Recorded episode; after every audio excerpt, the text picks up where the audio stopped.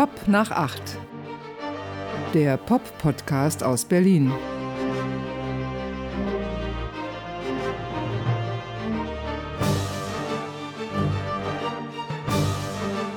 Ja, hallo. Hallo alle miteinander. Herzlich willkommen an die Pop nach 8 Bubble.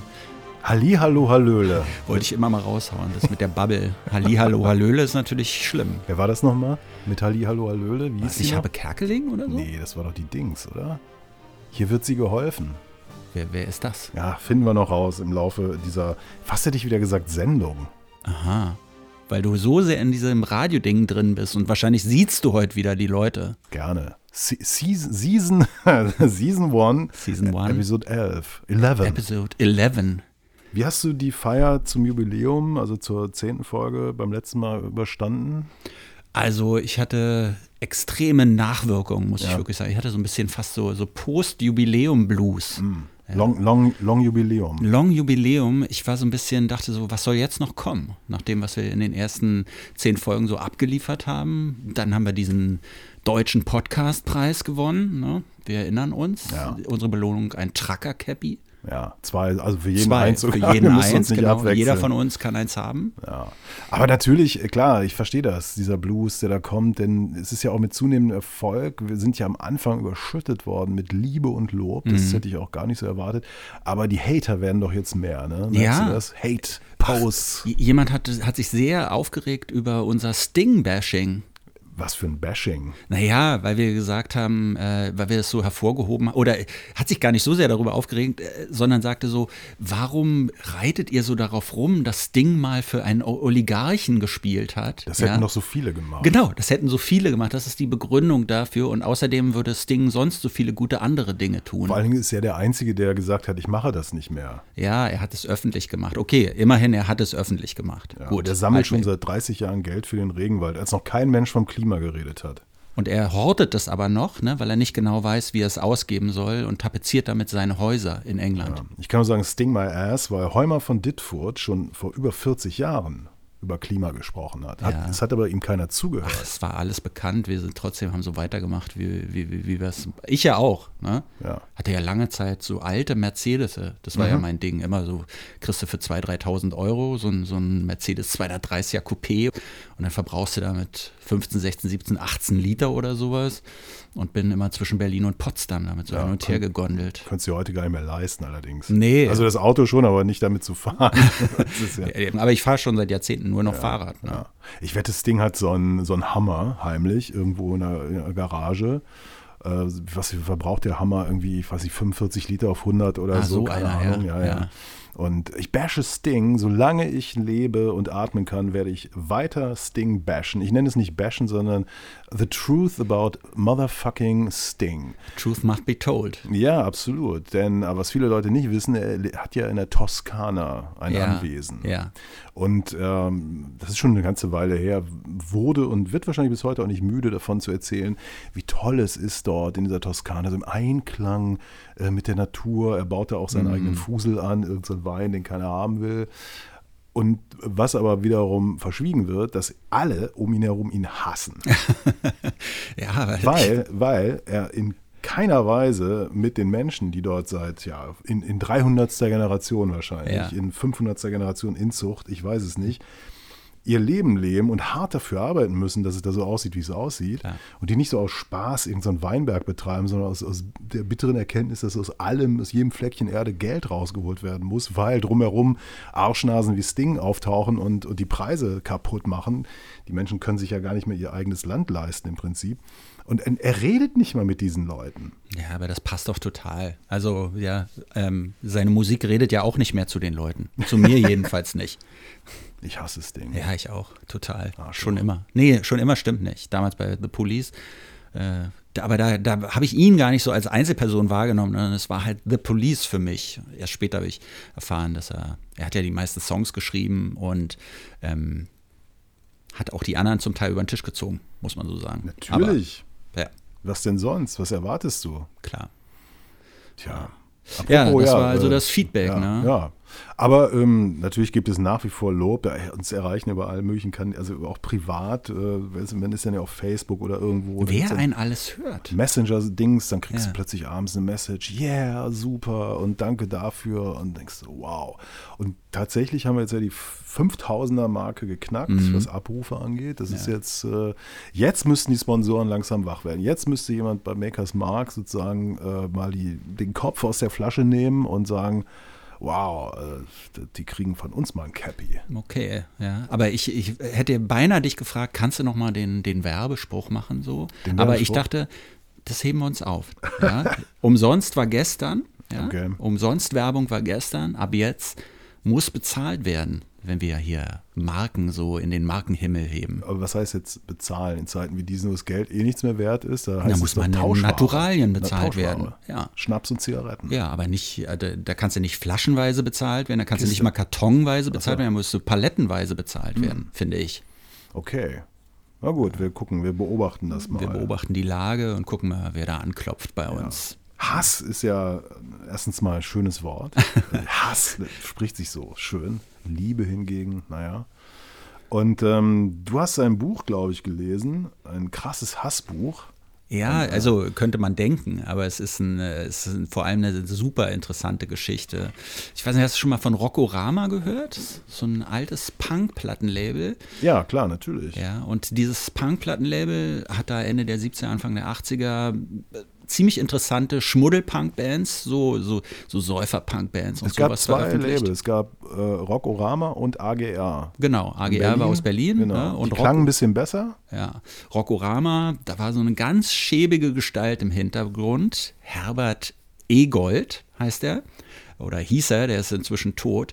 Und der hat auch die Bands reihenweise über den Tisch gezogen, hat Sachen von, von irgendwelchen Punk-Bands veröffentlicht. Die wollten natürlich einfach nur, dass sie auf Platte erscheinen, äh, haben sich über Verträge und sowas überhaupt keine, keinen Kopf gemacht. Aber er hat das noch zusätzlich ausgenutzt, hat die Leute, hat die Sachen veröffentlicht, hat nie Zahlen veröffentlicht, hat immer wieder nachgepresst, das über seinen Vertrieb verkauft, war in Brühl zu Hause, hatte in Köln so einen, so einen Plattenladen. Und was aber ganz interessant ist, er hat dann, und das berichtet dieses Buch, Rockorama, als die Deutschen kamen, der, dieses Label oder der Vertrieb hat so einen krassen Move vom Punk-Label zu einem der größten Rechtsrock-Vertriebe, den Deutschland hat oder europaweit, der zu finden ist, so gemocht. Und Björn Fischer, ein Punk- und Musikjournalist, der hat dieses Buch geschrieben und hat äh, da Geschichten ausgegraben, fragt sich, wo der das alles her hat. Er hat mir erzählt, ich hatte mich mit ihm unterhalten, dass er so in einschlägigen Magazinen, im Ox-Magazin und so eine Annonce veröffentlicht hat und gefragt hat, weiß irgendjemand was über Rockorama zu erzählen?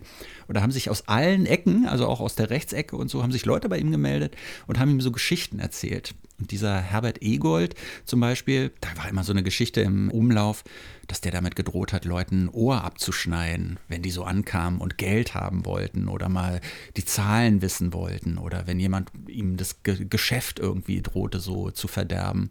Und ja, ich finde es ein wirklich interessantes Buch. Und was ich aber auch interessant finde, dass der Punk, als er damals so angefangen hat, dieser Schmuddelpunk, dass der auch schon so aus Gründen der Provokation hat entweder die Band selber oder eben dieser schmierige Labelbetreiber haben so Wehrmachtssoldaten aufs Cover gepackt und haben so Sampler rausgegeben, die Deutschen kommen und sowas. Also schon damals irgendwie mit dieser komischen Ästhetik so gespielt. Also der, der Boden war bereitet, dass dann eben auch zum Beispiel die bösen Onkels kamen dann da und haben da die, ihre ersten Sachen veröffentlicht. Der Boden war bereitet, dass, ähm, dass das eben dann diese, diese, diese Entwicklung zum Rechtsrock so nehmen konnte. Ja, OKW war so eine ganz berühmte Band, Mhm. die auch mit so einer ja, Wehrmachtsästhetik daherkam auf, auf dem Cover einer Platte von denen. Und da wusste man aber eigentlich auch nicht, was ist, was soll das jetzt? Genau, wie ist das war, ne? Gemeint, ne? Und ähm, aber ich habe das Buch leider nicht gelesen. Ist das denn, ging es dem wirklich nur um die Kohle oder war der auch ideologisch sozusagen? äh, Ja, das habe ich, hab ich natürlich auch gefragt. Dieser Typ, dieser, dieser Egold, der kam ursprünglich so aus der Teddyboy-Szene, aus der Rock'n'Roll-Szene, war so ein Typ so mit schmierigem Haar und so Backenbart, weißt du, wie man die vielleicht so kennt, und hat in den 70ern einfach illegal wahrscheinlich so alte Rockabilly und Rock'n'Roll Sachen aus den USA, so Singles irgendwie gekauft und dann so Bootlegs daraus, also so Platten, einfach Ja. die, die Songs darauf gepresst in nicht so guter Qualität und hat das verkauft, ohne irgendwelche Tantiemen oder sowas zu bezahlen. Und hat gemerkt, ah, damit kann ich Geld machen. Und dann kamen die ersten Punkbands und haben gesagt, äh, kannst du nicht, du hast doch hier und so, kannst du uns nicht rausbringen, hat er gemacht. Und dann hat er gemerkt wohl, dass sich mit dem Rechtsrock, also auch diesen Sachen, dass sich da auch Geld verdienen lässt und hatte dann wohl überhaupt keine Skrupel, auch diese ganzen Sachen, die dann später auf dem Index gelandet sind, wo der Verfassungsschutz sich für interessiert hat, dies alles da zu veröffentlichen. Und dieser Björn Fischer, der das Buch geschrieben hat, der sagt, seiner Ansicht nach war der jetzt kein besonders politischer Mensch, er war halt einfach ein geldgeiler Mensch. Ja. Ja, er hat äh, immerhin äh, Screwdriver für den deutschen Nazimarkt entdeckt. Äh, eine Band, die ja anfangs nicht eindeutig war, aber Genau, die dann auch ja. abgedriftet ist, angeführt von diesem Ian Stewart, der ja dankenswerterweise auch schon tot ist und äh, ich glaube sogar nach schwerer Krankheit, wie sich das gehört. und dann wird das, ich meine, die haben damals ja so 100.000 Platten verkauft, so das, das war ja ein richtig, Ja. äh, äh, zwar aus dem Kofferraumgeschäft, aber diese Platten waren teuer, also das, das kostet mehr als andere. Und dann, ähm, ja, tatsächlich. Wobei ich, ähm, diese, es Schmuddelpunk, ja, ich habe diese Anfänge ja auch erlebt im äh, legendären Arbeiterjugendzentrum, kurz abgekürzt AJZ in Bielefeld. Und das war eine, eine völlig äh, verrückte Szenerie. Also du wusstest jetzt nie, ist das ein Abend, wo irgendwelche Skin-Trupps anrücken und Ja. alles kurz und klein hauen. Oder damals gab es Nazi-Punks. Also das, das ist so, das hat man fast vergessen. Das, Ja. Die sahen aus wie, die, das, die, also die Glatzen hast du ja gleich identifizieren können. Bei Nazi-Punks musste man irgendwie ziemlich genau hingucken und die hauten dann auch alles kaputt Ja. und irgendwann hauten sich alle gegenseitig. Ja. Und das zu diesen, zu der entsetzlichen Musik. Aber ähm, klar, ich meine, wenn, wenn dann so ein geschäftstüchtiger Typ daherkommt, der sahnt dann von allen ab. Aber die gibt es ja in jeder Szene irgendwie, ne? Also jetzt, äh, äh, ich meine jetzt nicht die großen Major-Labels oder so, aber an alles, was ich mich so erinnere früher, es gab immer welche so, die im Hintergrund die Strippen gezogen haben, die irgendwie komisch drauf waren und die dann sich so bereichert haben. Im, Ja. äh, Schlimm. Schlimm, eigentlich schlimm, ja. Aber längst vergangen. Ja, auf jeden Fall. Ne? Rockorama, als die Deutschen kamen von Björn Fischer. Echt eine Leseempfehlung. Leseempfehlung. Ja, nicht Sehr nur schön. für Leute, die sich für Punk interessieren, sondern so insgesamt auch, die gerne so Geschichten lesen, wo Musiker so richtig übers Ohr gehauen wurden. Ja. Du liest ohnehin viel, habe ich das Gefühl. Ja, Lesen ist der Sex des alten Mannes. Du hast sogar äh, ein Kochbuch heute dabei. Ja, ähm, ganz interessant. Ich hol's mal hier. Ich habe die amerikanische Originalausgabe. Ja. Snoop Dogg, From Crook to Cook. Also vom Gangster zum Koch, so würde man es übersetzen. Der deutsche Verlag übersetzt es. Vom Gangster zum Gourmet. Mhm. Äh, ist schon vor Jahren in den USA rausgekommen und äh, ist jetzt im April soll es kommen als deutsche, deutsche Übersetzung. Man fragt sich so ein bisschen, warum das denn jetzt? Snoop Ja. Dogg, ne? Äh, ich habe auch mal geguckt, so der deutsche Kochbuchmarkt, so was Musiker angeht, ist echt nicht besonders groß. Gibt es überhaupt eins? Es gibt ein paar, zum Beispiel Boss Hoss haben natürlich ein Kochbuch rausgebracht. Und da geht es viel um so Grillen und so Fleisch und so. Ne? Und dann sagen sie auch wieder, ja, natürlich, wir sind ja Cowboys und bla bla bla, dieses ganze Gewäsch drumherum. Aber in den USA scheint es ein Riesengeschäft zu sein. Wer als Musiker, Musikerin was auf sich hält, bringt natürlich ein Kochbuch raus. Und bei Snoop finde ich ganz interessant, das ist so, so ein Kochbuch scheint ja dann immer so auch so, es muss natürlich mit dem Image übereinstimmen. Ne? Und Snoop hat so viele Sachen, die, die man eigentlich auch so eher so in, er kommt ja aus Kalifornien, ne? aber die man eher so in die kreolische Küche oder so, Südstaatenküche, Louisiana, so eine Sachen, so, so Poorboy-Sandwiches, so mit Krabben und leckerer Soße. Aber er hat auch so natürlich mexikanischen Einfluss, Tacos sind da drin, eine große Abteilung mit Getränken. Ja? Und er sagt auch, bei ihm zu Hause im Kühlschrank was da an den Basics immer drin sein muss, ist natürlich so Ketchup und sowas, aber eine Flasche Moe. Ja. Das ist für ihn so der, was ist, der Gipfel des, des Champagners wahrscheinlich. Kann man die Sachen denn überhaupt kochen? Also ich meine, diese Poorboys kann man in Deutschland, glaube ich, nicht hinkriegen. Ja, doch, das kriegst du Ähm, schon ja, hin. ja. Irgendwie kaufst du so ein bisschen Krabben bei Aldi und äh, Krabben bei Aldi? Ja. Gibt's da? Ich war noch nie bei Aldi. Was, was du gibt's warst denn noch da nie bei Aldi? Nee, Warum warst du noch nie bei Aldi? kein Geld dafür. Äh, wahrscheinlich ist kein Aldi hier bei dir um die Ecke, oder? Das ist mir einfach zu teuer. Ach, Wo gehst du denn einkaufen? Ich weiß nicht, KDW. Die Feinschmeckerabteilung, ja. ja. Ist ganz günstig da. Ich bin oft bei Aldi, weil das gerade bei mir so um die Ecke ist. Das ist mhm. halt das ist irgendwie interessant, diese Kochbuchgeschichte. Also ich interessiere mich sehr für die Geschichte der Black Panther Party. Ja. Also als, als äh, natürlich politisches, aber auch popkulturelles Phänomen. Black Panther Party Mitte der 60er Jahre äh, in der Westküste der USA gegründet. Militante Widerstandsgruppe, ähm, die sich halt äh, bewaffneten, um sozusagen der weißen Polizeigewalt Klar. ohnehin der vorherrschenden Mainstream-Politik irgendwie entgegenzustehen. Ja es ist natürlich alles sofort diskreditiert worden und darüber ist viel vergessen worden, dass sie tatsächlich tolle Sachen auch gemacht haben, wie ähm, Essen herbeizuschaffen für Kinder, die halt aus schweren, ja. schlechten Verhältnissen kamen und so Bildung, äh, man sich versucht um Bildung zu kümmern und haben natürlich ziemlich cool ausgesehen, also mit ihren Lederjacken und dem Klar, die waren schon und, stylisch. Ne? Stylisch. Und kann man natürlich sagen, man kann auch von der anderen Seite gucken, sagen, das sind Terroristen, das mhm. sind äh, bewaffnete Terroristen, die da irgendwie äh, Sachen auch gemacht haben. Und es, es gab tatsächlich auch Tote, allerdings wesentlich auf Seiten der Black Panther, muss ja. man sagen. Und ähm, Ende der 90er Jahre gab es in New York eine große Renaissance also der, des Interesses an dieser Geschichte. Ja.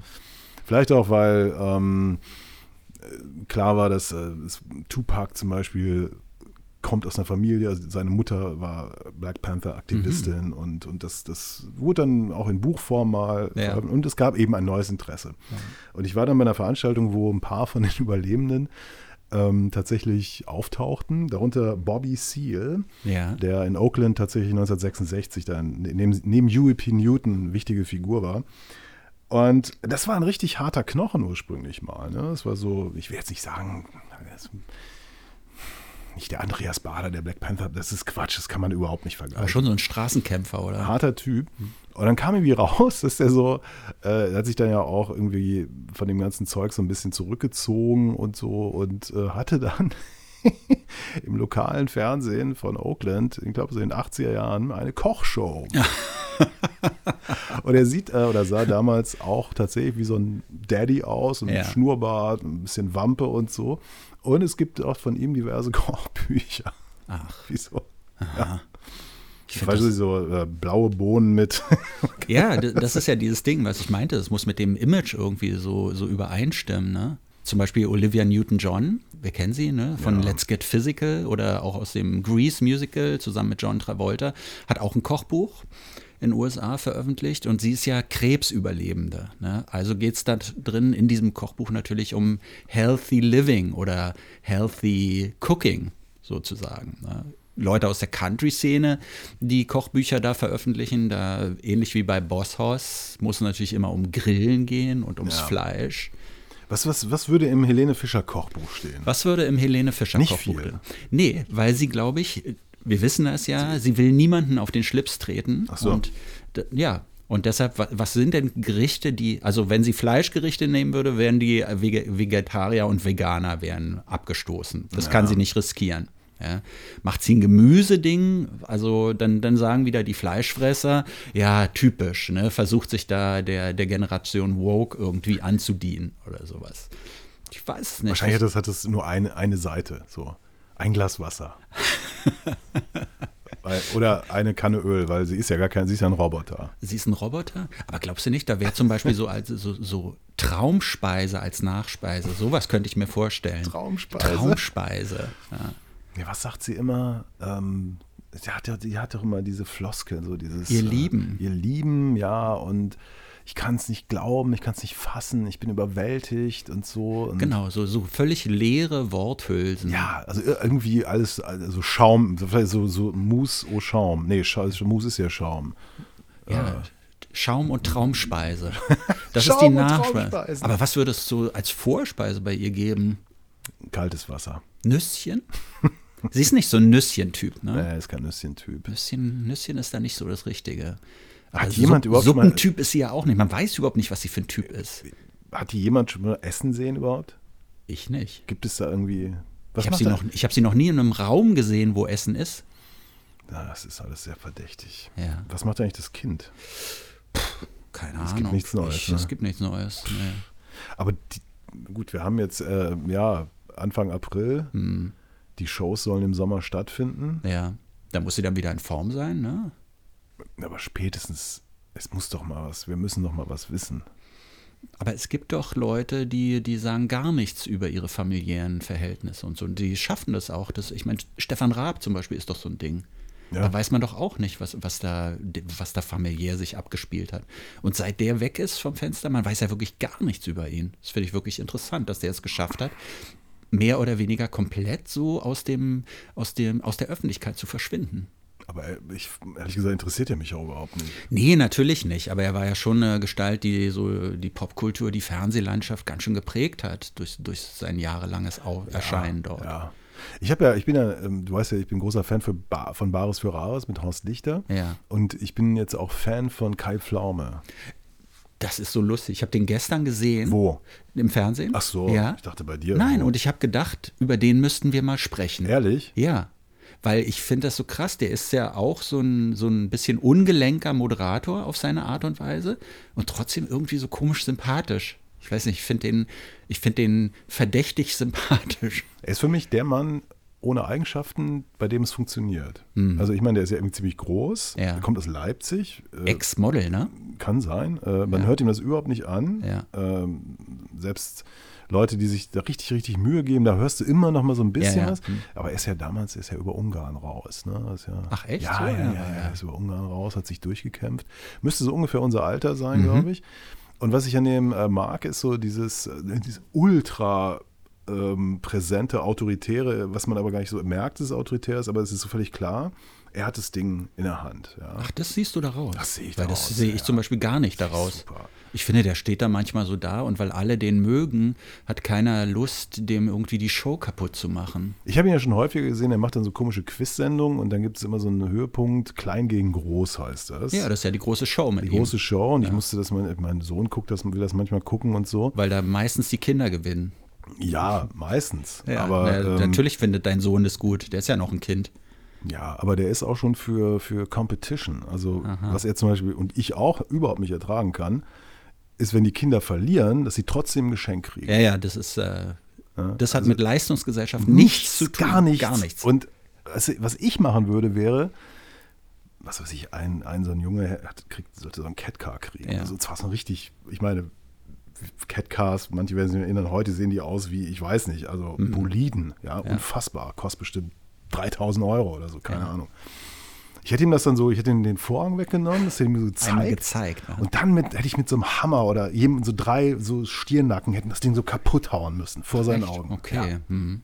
Oder anzünden? Oder anzünden oder, oder so ein 16-Tonnen-Gewicht drauf ja. oder irgendwie so. Oder noch gemeiner, ihn einfach wieder Tür, Vorhang zu und dann sagen, den wirst du niemals bekommen. Genau, Marcel, das wäre es gewesen. Ja. Aber ich finde die Preise manchmal so ein bisschen, muss ich sagen, ein bisschen läppisch. Neulich hat so ein Junge ein paar Skier und ein paar Skischuhe bekommen. Also ich habe schon gesehen Laptop, ja. ähm, dieses, dieses Ultra Cat Car, habe ich schon mal Aber gesehen. ich meine, das ist doch alles nichts wert und es wird doch wahrscheinlich noch nicht mal eingekauft, sondern es ist so Sponsorenware, oder? Das weiß ich nicht. Ich hoffe, dass es nicht von meinen Gebührengeldern äh, bezahlt wird. Mhm.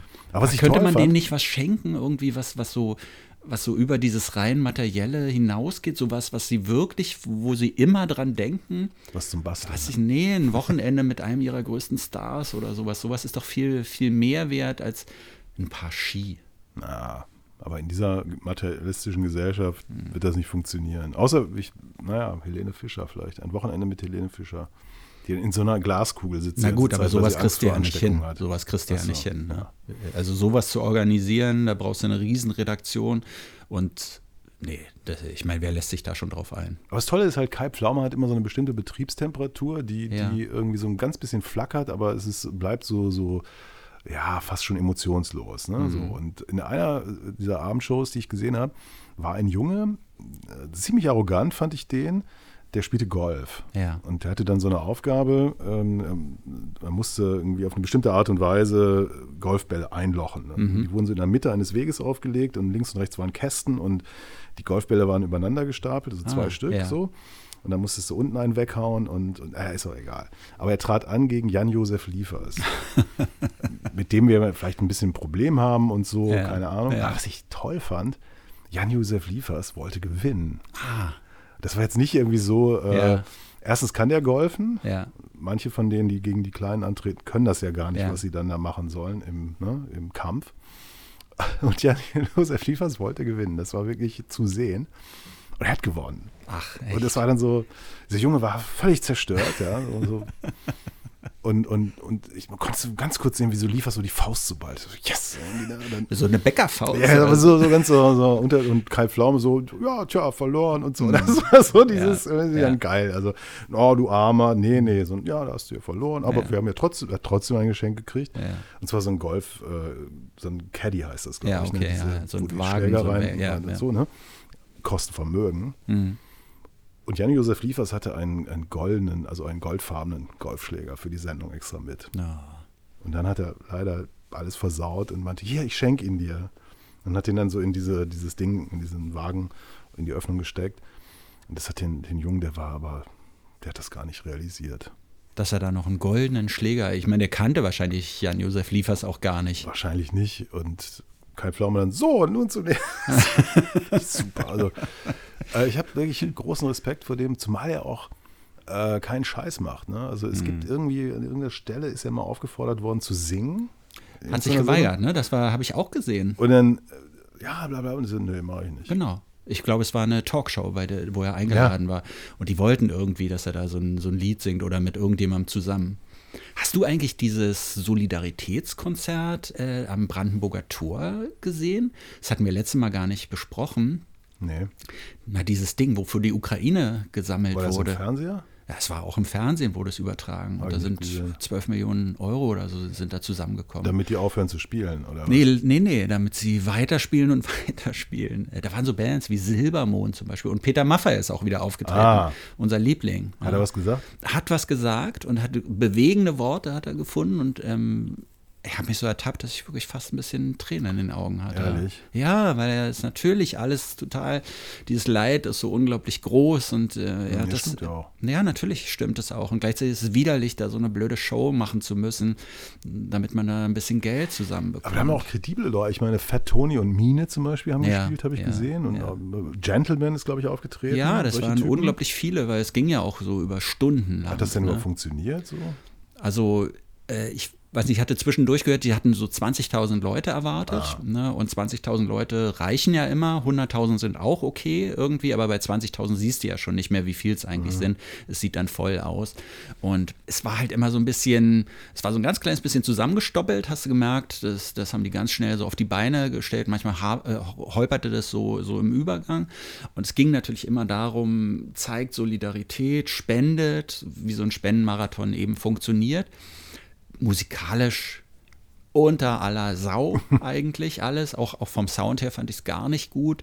Ich habe das auch nicht die ganze Zeit sehen Ja. können, sondern immer mal wieder Aber die reingeschaltet. Geste zählt, dass, dass die das machen. Natürlich, ja um genau. die Kunst. und und äh, am Anfang hatte ich mich auch, bevor hatte ich mich ertappt, so, so bei so zynischen Gedanken, so, hört doch auf, was soll das denn? Das bringt doch nichts, dieser Krieg wird dadurch niemals beendet. Aber während ich es geguckt habe, war mir klar, natürlich geht es nicht darum, den Krieg zu beenden, kann ja keiner, sondern es geht um diese Solidaritätsgeste und es geht ums Geld. Es geht Ja. Wie tatsächlich viel hast du ums Geld. gegeben?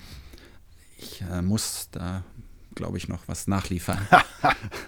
Ich habe ja ähm, durch meine äh, Freunde in Helsinki, die das WeJazz-Label betreiben, äh, kürzlich eine Mail bekommen und WeJazz ist für mich so das mit interessanteste Label, wenn es um eine Musik namens Jazz geht, die man vielleicht gar nicht mehr so bezeichnen möchte, aber tolles Label, seit ein paar Jahren gibt es es. Und ähm, die haben auf Bandcamp einen Sampler bereitgestellt, einen digitalen Sampler. Die haben einfach ihre ganzen Acts gefragt, habt ihr irgendwas Unveröffentlichtes, Ja. Live-Aufnahmen oder Ja. irgendwas? Oder Sachen, die vielleicht auch noch veröffentlicht werden, also alles neues Material. Und die haben innerhalb von, ich glaube, einem Tag haben die 25 Tracks bekommen und haben das dann, ähm, also sie waren alle sozusagen professionell bearbeitet, ne? das waren jetzt keine Kassettenmitschnitte Ja. oder so. 25 Stück, glaube ich. Und haben das dann äh, auf ihren Mailer gesetzt äh, bei Bandcamp und inzwischen haben die, glaube ich, 10.000 Euro gesammelt und das wird immer in so, so äh, Abschnitten gemacht und haben jetzt, ja, ich glaube, an die 10.000 Euro ans finnische Rote Kreuz überwiesen. ah, okay. Hm. Und das geht dann über die äh, äh, an Stellen in der Ukraine. Also so, so völlig ganz klar, man kann verfolgen, wo ich habe, äh, glaube sieben Euro war das Mindestgebot, ich habe Ja. dann 20 bezahlt, so, Ja, obwohl ich okay. das auch natürlich alles umsonst bekommen könnte oder so. Nee, aber ich dachte, warum nicht? Und ich fand es interessant, dass auf so einer, auf so einer Graswurzelebene, also wir reden über, über Jazz, wir reden über Underground, das ist jetzt irgendwie nicht so gigantisch, Ja. aber dass sie es geschafft haben, äh, inzwischen wie so einen fünfstelligen Betrag zusammenzusammeln, Ja, ähm, finde ich toll. Also es zeigt mir auch diese, diese, diese Vernetzung funktioniert. Da gibt es Menschen, die sind tatsächlich, die sind nicht woke, sondern real. toll. Ja. Ich meine, aus der Clubszene gibt es das ja auch alles. Kiew hat ja eine große Clubszene so gehabt, ne? oder ja, liegt wahrscheinlich im Augenblick komplett brach. Äh, und diese, es gab so einen regen Austausch mit Berlin, weil, weil Kiew wurde immer so ein bisschen als das neue Berlin so bezeichnet. Viele Clubs, die es da gibt, ähm, DJs reisen so hin und her, buchen sich gegenseitig. Und natürlich gibt es dann jetzt so eine, so eine Stand with Ukraine Sampler, auch so digitale, die man kaufen kann, wo du erstens durch die Geste symbolisiert wird, du, ständ, du stehst mit der Ukraine, aber da kommt dann eben auch Geld zusammen. Und all diese verschiedenen Projekte aus allen möglichen Bereichen, aus der Musik, aus den verschiedenen Genres, aber dann insgesamt, das summiert sich natürlich schon. Und gleichzeitig bei, ich weiß nicht, über drei Millionen Geflüchteten Ja. ist es trotzdem natürlich nicht genug. Ne? Tja, das ist jetzt so ein Moment, ne? Hm. Du merkst so richtig, wie ist so jetzt die Stimmung so. Genau, wir waren vorher noch so lustig Ja. und jetzt das. Hm. Lass uns mal einfach das Thema wechseln. Mir ist noch was anderes, eine andere Geschichte untergekommen. In Berlin auf den auf, auf insgesamt vier U-Bahnhöfen soll auf einmal so eine Musikbeschallung stattfinden. Ich bin mir nicht sicher, ob sowas nicht schon mal vor ein paar Jahren oder Jahrzehnten versucht wurde. Und damals hatte man aber noch versucht, Musik einzusetzen, um Obdachlose und Bettler zu vertreiben von Ja. den U-Bahnhöfen. Ja. Ja. Und ich weiß gar nicht, was war das damals für Musik? Ich Klassik. glaube, es war auch Klassik. Klassik, ne? ja. Weil Ja, diesmal ist es wieder so, Ja. Klassik. Aber diesmal wird nicht argumentiert, wir wollen da Leute fernhalten, sondern es geht angeblich darum, hat die Berliner, die BVG, die Berliner Verkehrsbetriebe hier, die haben es gesagt, ähm, es geht darum, den Leuten so ein bisschen in schweren Zeiten das Gemüt leicht zu machen. Und haben sich ausgerechnet mit Klassikradio, diesen Klassik-Sülzern, so die, die wirklich nur diese Klassiksoße spielen, zusammengetan. Und man kann das auch im Netz übrigens verfolgen. Ne? Ich habe mal kurz reingeschaltet, da lief irgendwas Seichtes von Bach. So, äh, ja. Doch, Das gibt's doch gar nicht. Es gibt doch nichts Seichtes von Bach. Doch. Bach ist schwere Musik. Nein, es ist nicht nur schwere Musik, kommt ja auch ein bisschen drauf an, wie es interpretiert wird. Ja, ich habe das gelesen, es ist so eine Offensive äh, dieser BVG. Man möchte, es gibt jetzt auch irgendwie mehr Sicherheitspersonal Mhm. und die Bahnhöfe sind heller ausgeleuchtet und äh, ich weiß nicht was alles. Und ich hatte mir nur, als das mit der Musik dann jetzt kam, nur gedacht, was denn noch alles? Was muss ich noch alles erdulden? Also ich, ich, ich wohne in einer Gegend, wo ähm, es, es zwei Möglichkeiten gibt, in eine U-Bahn zu steigen und beide sind furchtbar. Die eine ist noch ein bisschen schlimmer als die furchtbar, nämlich Schönleinstraße, Ja. die berühmte U-Bahn-Linie 8. Und ähm, ich meine, macht den Bahnhof heller, dann finden die Junkies besser die Einstiegsvenen für ihre Drogen und die Typen, die da ihr Blech rauchen, äh, können auch besser sehen, was sie Aber da zu gerade- welcher Musik würdest du dir lieber auf dem U-Bahnhof den Schädel einschlagen lassen? Äh. Zu Klassik oder, oder lieber zu Pop oder zu Jazz? Nee, zu A Place to Bury Strangers, jener Band, die in der letzten Folge schon so von mir gelobt Diese wurde. brachiale Gitarrenmusik. Dieser, ne? dieser Lärm. Man sollte die, ba die Schönleinstraße sollte eigentlich 24 Stunden mit, mit 120 dB monströs Lärm beschallt werden. Ja gut, dann steigt da niemand mehr ein und Dann steigt aus, dann ist da niemand niemand mehr ein. Hm. Das ist wirklich, also das, äh, wenn man hier lange lebt, dann hat- entwickelt man ja so eine gewisse, mh, ich will nicht sagen Toleranz, aber vieles sieht man nicht mehr so wirklich. Ne? Ja. Also das, wenn so, wenn du jetzt aber Besuch aus zivilisierten Gegenden des Landes bekommst und sagst, ja, wenn er dann müsste er da und da aussteigen, du kannst dir die Reaktion nicht vorstellen. Doch, ich kann mir das Es vorstellen. ist wirklich, ja, es ist apokalyptisch, es ist unfassbar, es ist wie in einem schlechten Film, aber es ist real und äh, was du da passiv einatmest, keine Ahnung. Äh, das, das, Besonders er- erschüttert Aber- sind ja Leute aus Bayern. Ne? Echt? Ja, weil in Bayern herrscht ja so eine ganz rigorose Drogenpolitik.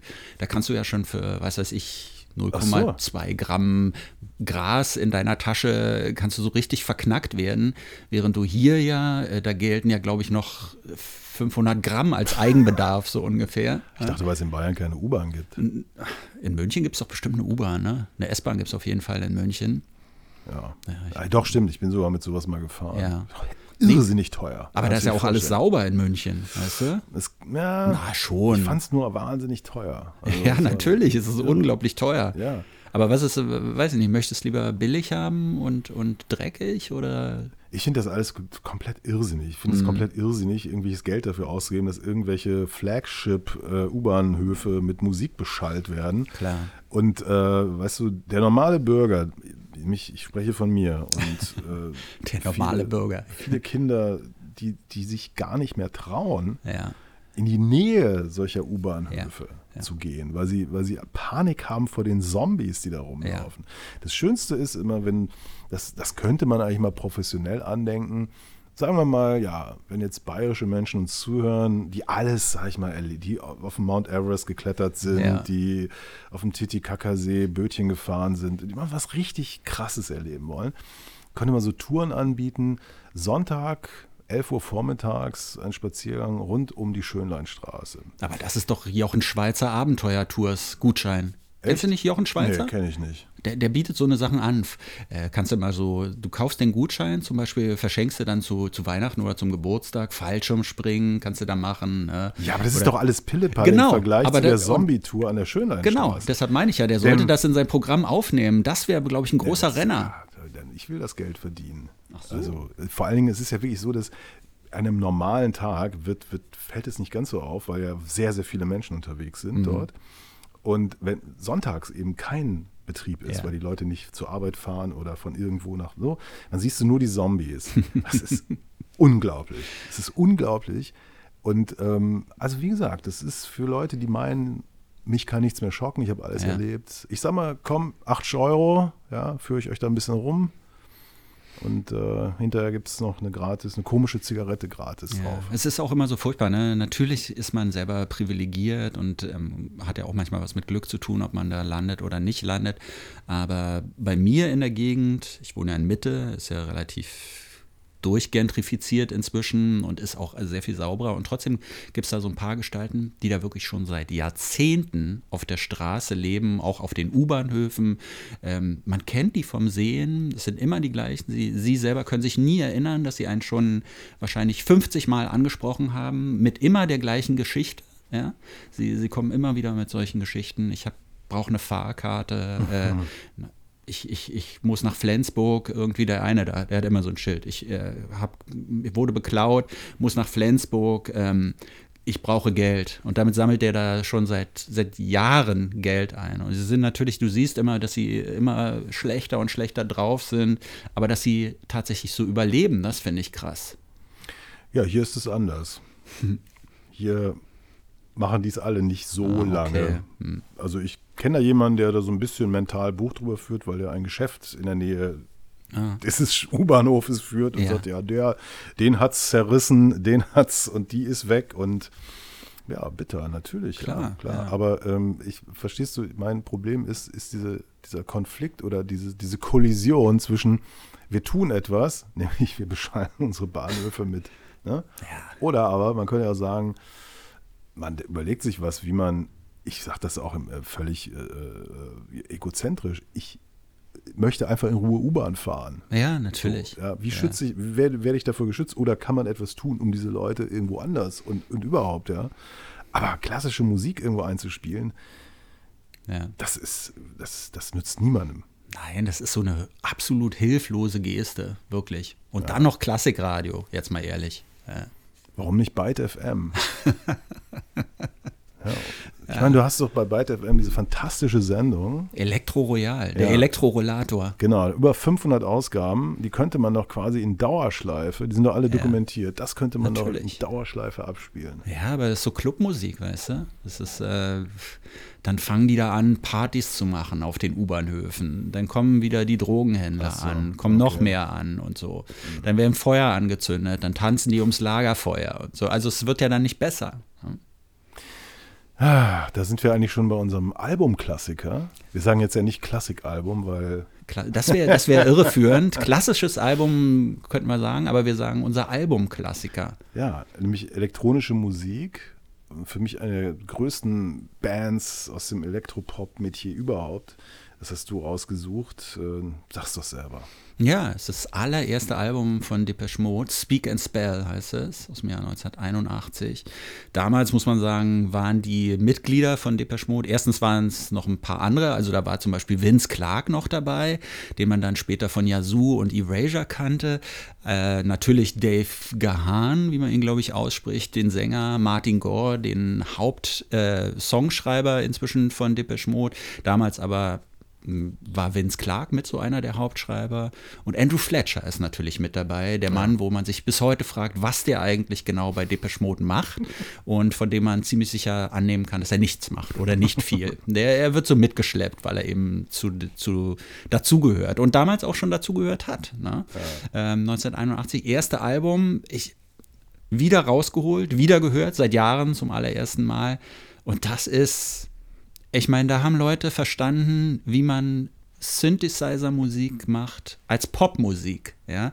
Nicht Avantgarde, nicht experimentell, nicht irgendwie versuchen, andere Musikrichtungen so in Funk oder so oder Soul in elektronische Musik zu übersetzen, sondern wirklich mit den Synthesizern sowas, so eine originäre Popmusik zu machen.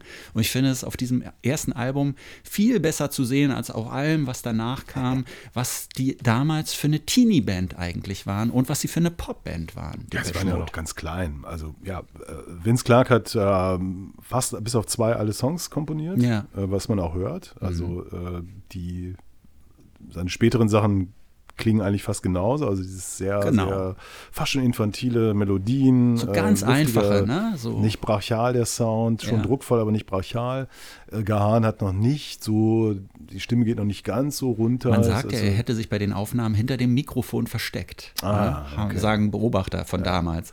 Aber es ist schon ein Monster-Hit drauf, Just Can't Get Enough ist drauf und so. Und ähm, es ist äh, eine interessante Geschichte, weil das ja die Band ist, die je düsterer und experimenteller sie wurde, du sagst, es war am Anfang gar nicht so experimentell, mhm. umso erfolgreicher wurde sie.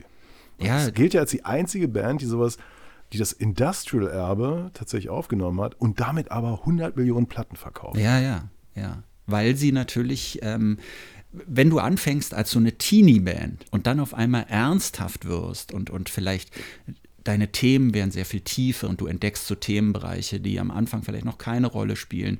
Auch so, weiß nicht, äh, Martin Gore sagt man ja dann immer, hat so ein bisschen SM irgendwie für sich entdeckt oder so Bondage-Sachen, so Ledermode. Er selber hat, glaube ich, gesagt, das war nur so eine Attitüde, die da so ganz gut reinpasste, um mal was Neues, was Gefährliches zu bieten. Aber die haben halt so ihr Themenspektrum erweitert. Und ganz am Anfang, so auf diesen, auf diesen ersten Songs, da merkt man doch, dass sie vor allem sehr selbstverliebte Teenager waren. Wie es sich gehört. Natürlich, es geht so um Picture of Me natürlich. Es geht nicht Picture of You, sondern es geht um ein Picture of Me.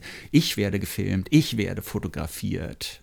Und es gibt so Leute, die sagen, dass auch eine ganz kleine homosexuelle Komponente da so drin ist, dass so ein Song Hey, you're such a pretty boy, ja, ja. irgendwie so, wo man auch so fragt, okay, wer von denen hat das vielleicht so interessant gefunden, aber vielleicht war es auch nur so ein Herumexperimentieren. Soweit ich weiß, hat keiner von denen irgendwie eine homosexuelle Neigung aber haben ja alle Familie. Gut, heißt nicht unbedingt. Heißt nichts. Heißt gar nein. nichts. Ne? Aber schlecht gealtert, muss man sagen. Der Sound ist äh, nost also nostalgisch, wenn man nostalgisch Auf jeden Fall, wird, ja. funktioniert es. Ich habe ja, ich habe die sogar auch natürlich Schallplatte ja.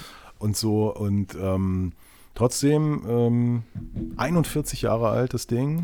Ich ja. finde, das hört man nicht unbedingt, dass sie so alt ist. Aber sie ist, äh, der Sound ist schon.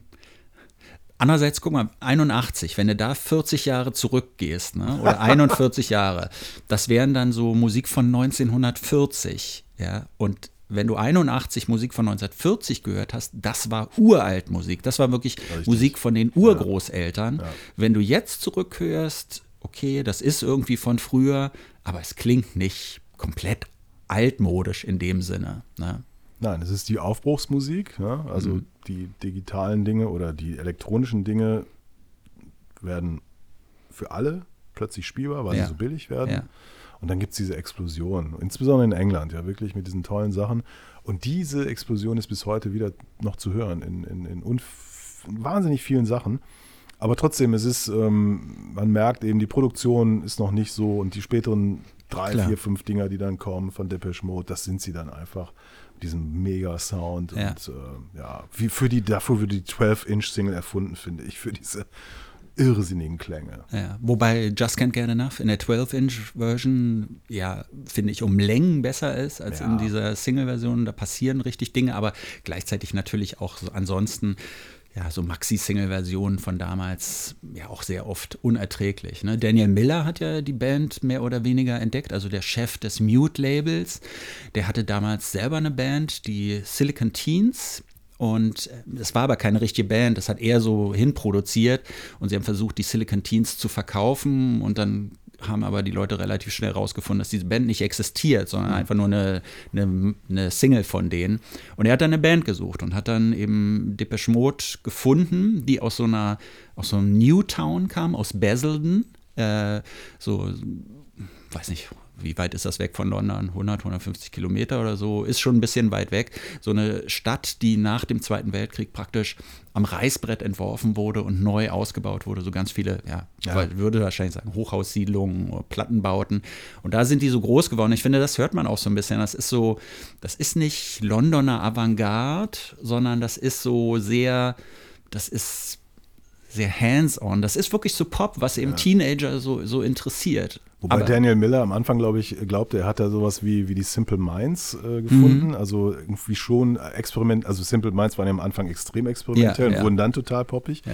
Die erste Single damals, glaube ich, war auch so ein bisschen strange. Ja. Er hat sich dann ein bisschen vertan, aber er wurde, glaube ich, sehr, sehr reich damit, dass er ja bis vor ein paar Jahren das Label hatte, auf dem Depeche Mode ihre Platten Genau. veröffentlicht. Und die haben ja so einen Vertrag damals geschlossen, 50-50 einfach. und das ne? per Handschlag. per Handschlag und haben sich daran gehalten. Das, und es ist ja von Depeche Mode, das finde ich ja bis heute extrem überraschend, ist, da sind gar keine so eine Geschichten zu hören, dass man sich überworfen hätte oder über Geld gestritten hätte. Alle sind gut damit gefahren und keiner hat irgendwie das Gefühl, dass er übervorteilt wurde. Herrlich. Ich empfehle übrigens das kleine Büchlein, das Markus Kafka geschrieben hat über Mhm. Depeche Mode. Der ist ja ein großer Depeche Mode-Fan, ne? großer Depeche Mode-Fan und das äh, ist, sind so Fanbücher, die sind beim Kiwi Verlag erschienen. Da geht es äh, berühmte oder relativ berühmte Leute schreiben über ihre Lieblingsband. Ja. Und das Schöne an dem Buch ist, dass er eben auch berichtet, wie das damals war. Als Jung Goth äh, in der, ich glaube, bayerischen Provinz, da Ja. kommt er irgendwo her, auf die Fresse zu kriegen von Leuten, die einfach es nicht gut fanden, dass man anders aussah Ja. und überhaupt. Und äh, nettes kleines Büchlein. Die Haare waren immer so ein großes Thema, ne? Ja, die Haare und äh, die, die Schminke. Die Schminke, ja. Männer, die sich schminken. Genau. Ja. Und dann in Berlin aber trotzdem nicht in den angesagten Club reinkommen.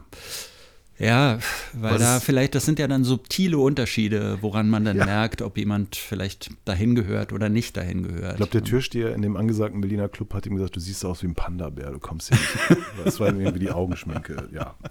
Ja, früher war alles besser, früher war alles schön, aber früher gab es noch keine Podcasts. Aha. Was heißt das? Dass äh, wir am schönen Jetzt mitarbeiten mit dem tollen Podcast Pop nach acht, Mhm. Ja. der jetzt schon wieder zu Ende ist. Echt? Ja. Ach so. Ja. Haben wir schon wieder eine Dreiviertelstunde geredet oder was? Ne? Natürlich, ja. glaub ich. Wahnsinn. Wenn nicht, War wieder eine sehr gute Ausgabe, die du hier abgeliefert hast, ja, finde ich. also deswegen nennt man mich ja auch Andreas Müller. Mhm. Und mich Martin Böttcher. Ach so. Tschüss. Tschüss. Das war's schon wieder mit Pop nach 8.